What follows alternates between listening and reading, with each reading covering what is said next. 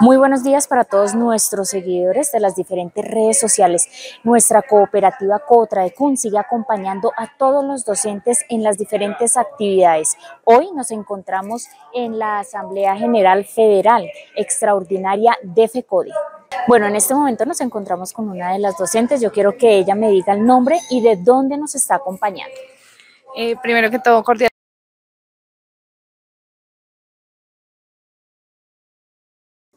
Bueno, esta asamblea es muy importante por varios elementos. El primero, porque es muestra de que el debate está abierto en la federación, eh, es continuidad, digámoslo así, unos puntos que quedaron pendientes en la asamblea ordinaria de noviembre y diciembre y que hoy nos convocan, además con la diversidad del país, con todas las posturas, se recibieron voces de los compañeros de toda Colombia que hicieron el ejercicio en sus instituciones educativas, en sus sindicatos, en sus equipos de trabajo y que hoy estamos en este debate en dos ejes, el estatuto docente y la reforma estatutaria de FECODE.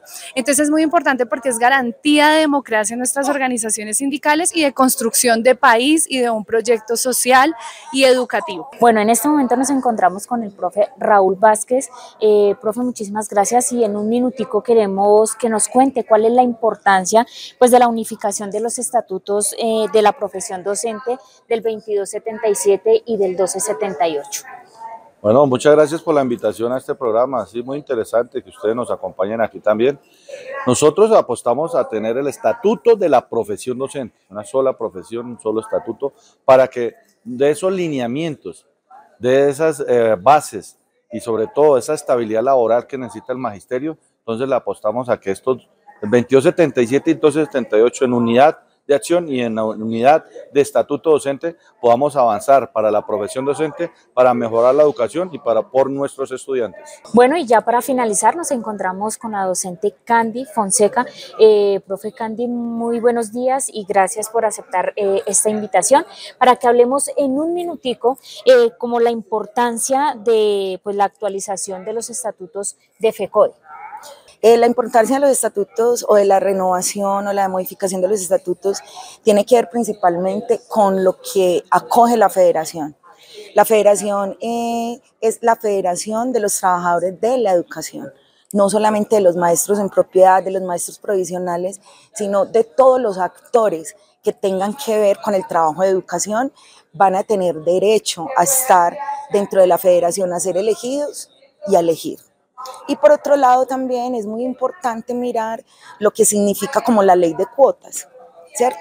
Eh, en la historia se ha mostrado que la ley de cuotas no garantiza que la mujer esté en el sindicato.